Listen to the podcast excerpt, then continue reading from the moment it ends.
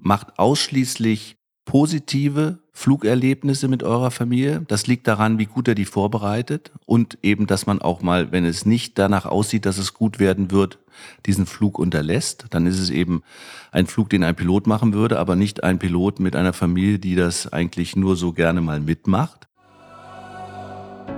Ready for Departure.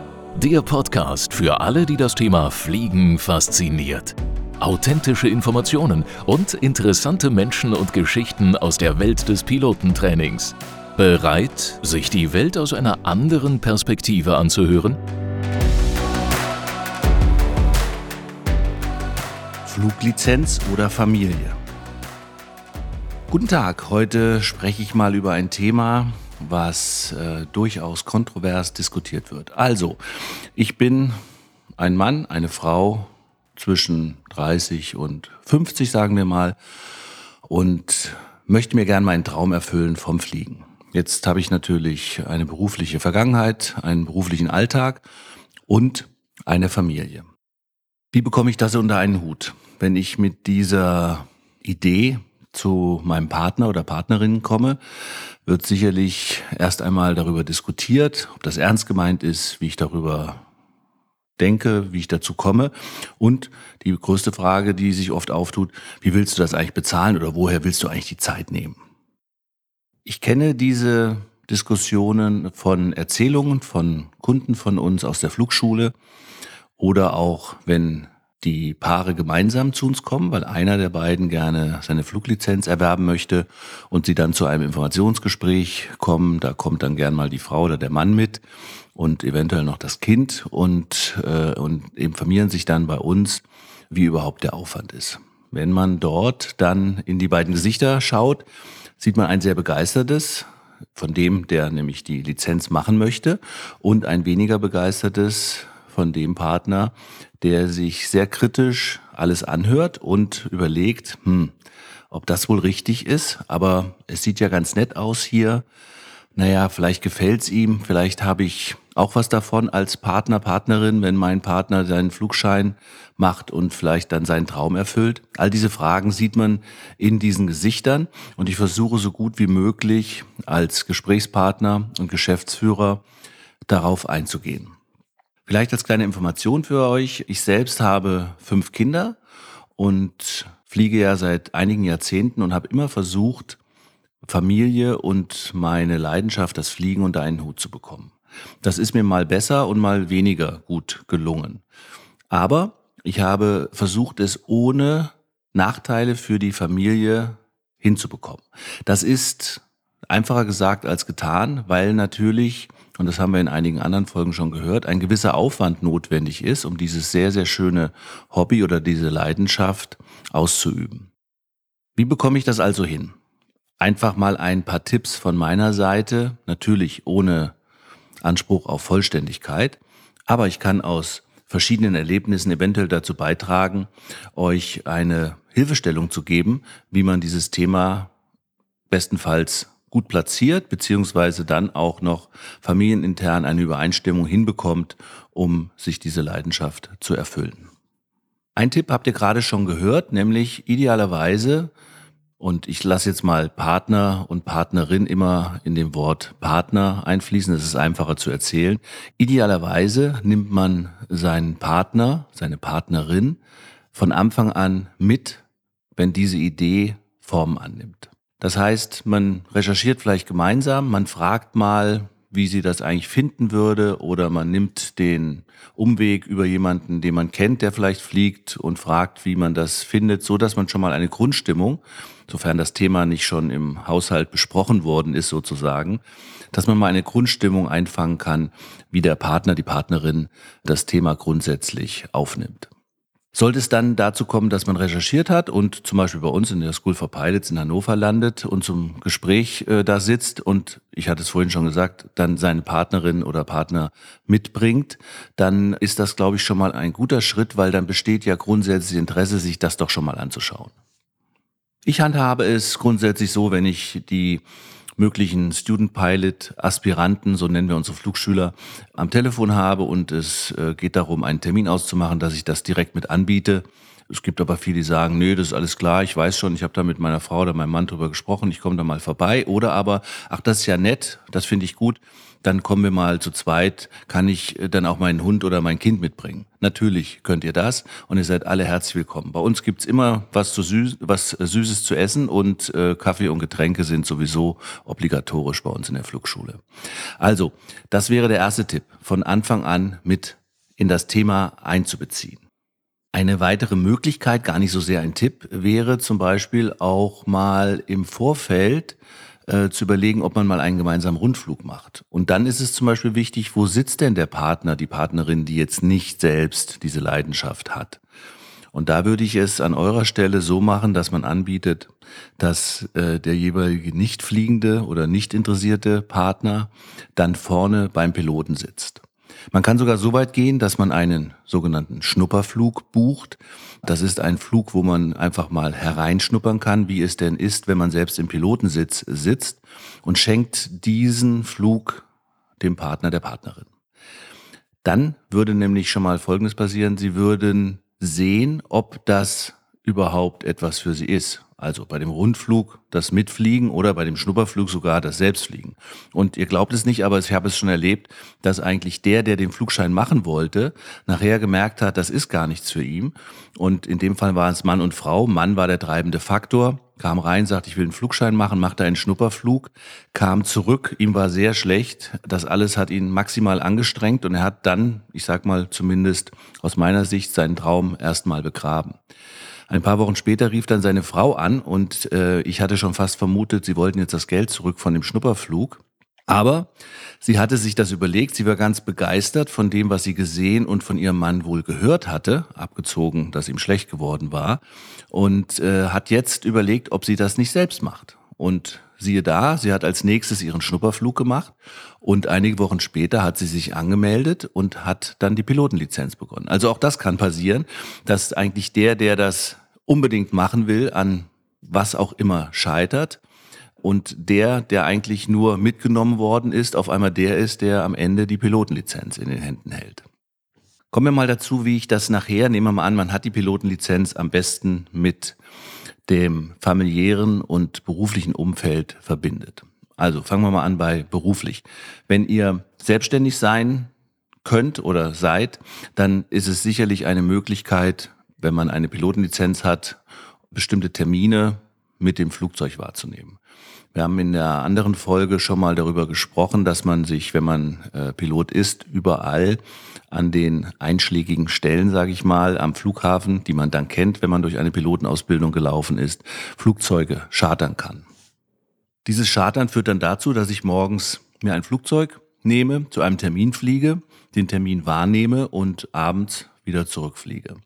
Das wäre zum Beispiel auch bezogen auf die Familie, wenn es eine Strecke ist, nehmen wir mal an, die sehr ungünstig verkehrstechnisch angebunden ist. Eine Insel, ein kleiner Ort irgendwo im Westerwald oder was auch immer, also da, wo man nicht einfach mal schnell mit dem ICE oder mit dem Auto hinkommt oder die Autofahrt einfach so lange ist, dass es mindestens drei, vier, fünf Stunden in Anspruch nimmt. Diese Strecken könnt ihr mit einem normalen kleinen Flugzeug, was für knapp zwei bis 300 Euro zu chartern ist pro Flugstunde, in gute einer bis anderthalb Stunden erledigen. Bleiben wir bei dem Beispiel mit der fünf Stunden Autofahrt. Das wäre dann, wenn man das nicht in einem Tag macht oder was nicht empfehlenswert ist, zehn Stunden Auto zu fahren und noch einen Termin mal zu nehmen, ist das meistens mit einer Übernachtung verbunden. Also in dem Fall ein familiärer Vorteil, wenn man beruflich mal einen Termin mit dem Flugzeug wahrnimmt. Also das wird auch die Familie sicherlich feststellen und je nach Ausbildungsstand kann man nachher mit einer Instrumentenflugausbildung auch bei nicht strahlendem Sonnenschein durchaus Geschäftstermine sehr zeitoptimiert mit einem Flugzeug wahrnehmen. In diesem Beispiel wäre dann dieser Trip in einem Tag erledigt. Morgens hin, abends zurück, fertig. Keine Übernachtung, Kosten gespart, Familie, hoffentlich glücklich, wenn der Vater oder die Mutter abends wieder da ist.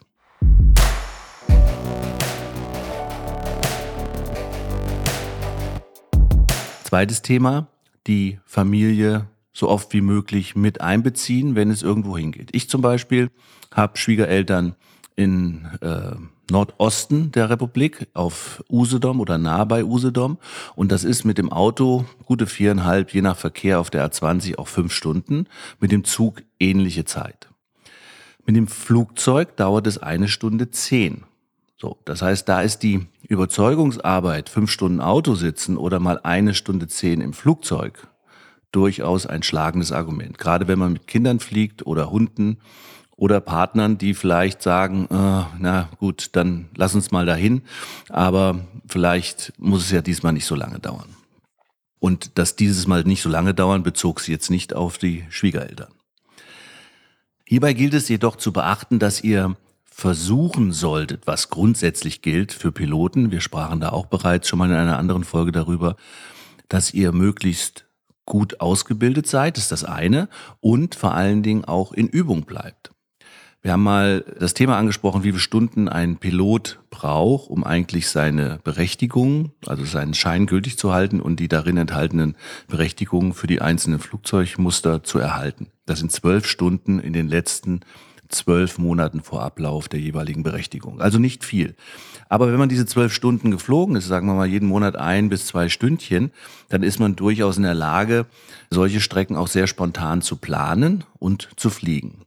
Das ist nämlich sehr wichtig, weil ihr im Flugzeug ja dann im Zweifel auch mit Menschen sitzt aus der Familie, die sagen, okay, ich flieg da jetzt mal mit. Das Fliegen an sich interessiert mich nicht, aber anstatt fünf Stunden Auto, eine Stunde zwanzig im Flieger, das nehme ich mit. Also ihr habt nicht die gleichen begeisterten Personen dort sitzen, wie ihr es vielleicht seid. Und da macht es sehr viel aus, dass ihr professionell, ruhig und besonnen wirkt. Und das bekommt ihr eben, sobald ihr viel fliegt oder gut in Übung seid. Das ist dann öfter auch die Sommerzeit, wo man als Pilot einfach häufiger ja, die Zeit und auch das Wetter hat, um in die Luft zu gehen. Die Tage sind länger, man kann also mehr fliegen. Geht es jetzt auf den Herbst zu oder im Winter, da wird es natürlich etwas weniger sein, dadurch, dass die Wetterlagen nicht Fliegen das gesamte Jahr über, zumindest in Mitteleuropa, zulassen. Und auch bezogen jetzt auf kleinere Flugzeuge, die oft keine Enteisungsanlagen oder die entsprechende Instrumentierung haben, um nach Instrumenten, das heißt ohne Sicht nach außen, zu fliegen. Egal von welchem Pilotenstand ihr jetzt kommt, ob ihr Privatpilot seid mit Sichtflugberechtigung oder vielleicht sogar schon Berufspilot oder Pilot, Privatpilot mit Instrumentenflugberechtigung. Im Winter mit kleinen Flugzeugen ist es oftmals kein Spaß. Auch das sollte man beachten. Also nehmen wir mal an, ich bin Instrumentenflugberechtigt, das heißt, ich kann mit der entsprechenden Flugplanung in schlechtes Wetter fliegen. Schlecht heißt, ich habe keine Sicht nach außen. Dann ist das für euch unheimlich spannend. Aber für die Familie, die mit drin sitzt, ist es unheimlich aufregend und zwar auch oft im negativen Sinne. Weil es wackelt, es ist etwas kühler, es ist eventuell dunkel in dieser Wolke. Und das alles, was ihr als Piloten spannend findet, nämlich diese ganzen Elemente zu beherrschen, ist für die Passagiere oftmals purer Stress. Also seid gut vorbereitet, wann ihr fliegt, wie ihr fliegt. Und es gibt eine alte Regel, die ich zumindest immer wieder meinen Piloten erzähle. Der beste Flug ist der, den man nicht macht.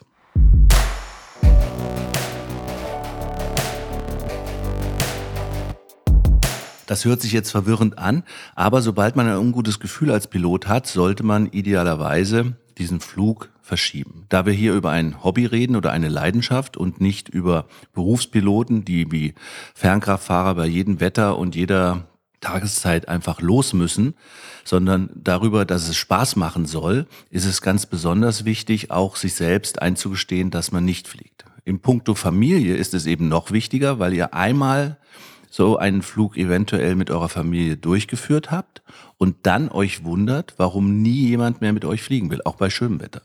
Weil der Stress, auch wenn er nicht zum Ausdruck gebracht worden ist durch Unmutsäußerung während oder nach dem Flug, ist dann so groß, dass die Lust am Mitfliegen einfach verloren gegangen ist. Das ist sehr, sehr schade. Das heißt, was möchte ich damit sagen? Versucht die Flugerlebnisse mit Familie so positiv wie möglich zu gestalten. Nur dann habt ihr die Sicherheit, dass auch ihr immer wieder zumindest moralisch das Okay bekommt, wenn ihr zum Fliegen geht, weil etwas Positives verbunden wird.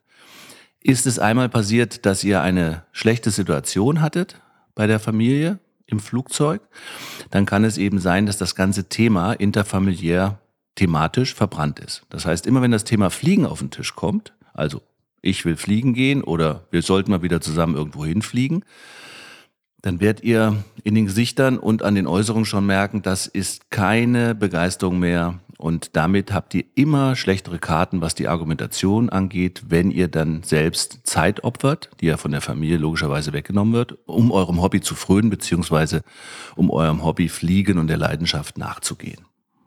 All diese Themen klingen jetzt sehr banal, zugegebenermaßen. Und jeder, der, ich sag mal, mitten im Leben steht, eine Familie hat und weiß, äh, wie man eine Familie organisiert und wie man kommuniziert, auch mit der Familie natürlich, ähm, hat sicherlich äh, vielleicht so im Hinterkopf, okay, das sind jetzt Dinge, die mache ich natürlich. Aber seid euch bewusst, dass oftmals wenn die Begeisterung sehr hoch ist bei euch, ihr ein wenig die Reaktionsmuster der anderen ausschaltet. Das heißt, ihr bekommt es im Normalfall gar nicht mit, dass die Stimmung sozusagen kippt. Also fragt immer mal nach, versucht, wie gesagt, die positiven Momente mit der Fliegerei ähm, zu erhöhen, also mehr positive, gute Erlebnisse als ein schlechtes zu erzeugen und äh, versucht auch nicht eure Familie zu zwingen, mal mit zum Flugplatz zu kommen oder sich das neue Flugzeug von dem Kollegen XY anzuschauen. Wenn das so ist, dass das jemand möchte, glaubt mir, die werden es sagen. Von meinen fünf Kindern haben zwei den Pilotenschein. Sie sind also auch begeistert, was das Thema angeht. Die anderen interessiert das eigentlich überhaupt nicht. Das heißt, die nutzen das gerne mal, wenn sie mitfliegen können oder konnten. Jetzt sind sie leider schon zu alt und gehen ihre eigenen Wege. Aber früher war es so, dass dann einfach bei bestimmten Kindern die Begeisterung da war und bei anderen, okay, ich komme dann eben mit, weil alle anderen machen es auch. Zusammenfassend kann man sagen, Familie und Fliegen ist eigentlich eine tolle Kombination. Es gibt Familien, da fliegen dann sogar Kinder, Väter, Mütter, alle. Und es besteht sogar die Möglichkeit, dass ein eigenes Flugzeug genutzt werden kann. Das ist natürlich der Idealfall. Aber der Normalfall ist natürlich, dass einer fliegt und alle anderen, ich sag's mal so, zuschauen, wie der andere fliegt. Mein Tipp ist, seid gut vorbereitet, macht ausschließlich positive Flugerlebnisse mit eurer Familie. Das liegt daran, wie gut er die vorbereitet und eben, dass man auch mal, wenn es nicht danach aussieht, dass es gut werden wird, diesen Flug unterlässt. Dann ist es eben ein Flug, den ein Pilot machen würde, aber nicht ein Pilot mit einer Familie, die das eigentlich nur so gerne mal mitmacht. Und vor allen Dingen bleibt in Übung. Je mehr in Übung seid, umso höher ist das Vertrauen in der Familie, weil dann, wenn mal geflogen werden sollte, zusammen die Bereitschaft einfach größer ist, wenn man das Gefühl hat, Papa oder Mama ist in der letzten Zeit viel geflogen, der beherrscht das und ist besonnen. Also insofern sind die Türen da ganz weit offen, dass jeder mit euch einsteigt. Lust auf mehr bekommen? Selbst mal das Steuer in die Hand nehmen und abheben? Dann klickt auf schoolforpilots.de, werdet Teil der weltweiten Aviation Community und hört in Kürze auf eurem Cockpit-Kopfhörer. You are cleared for takeoff.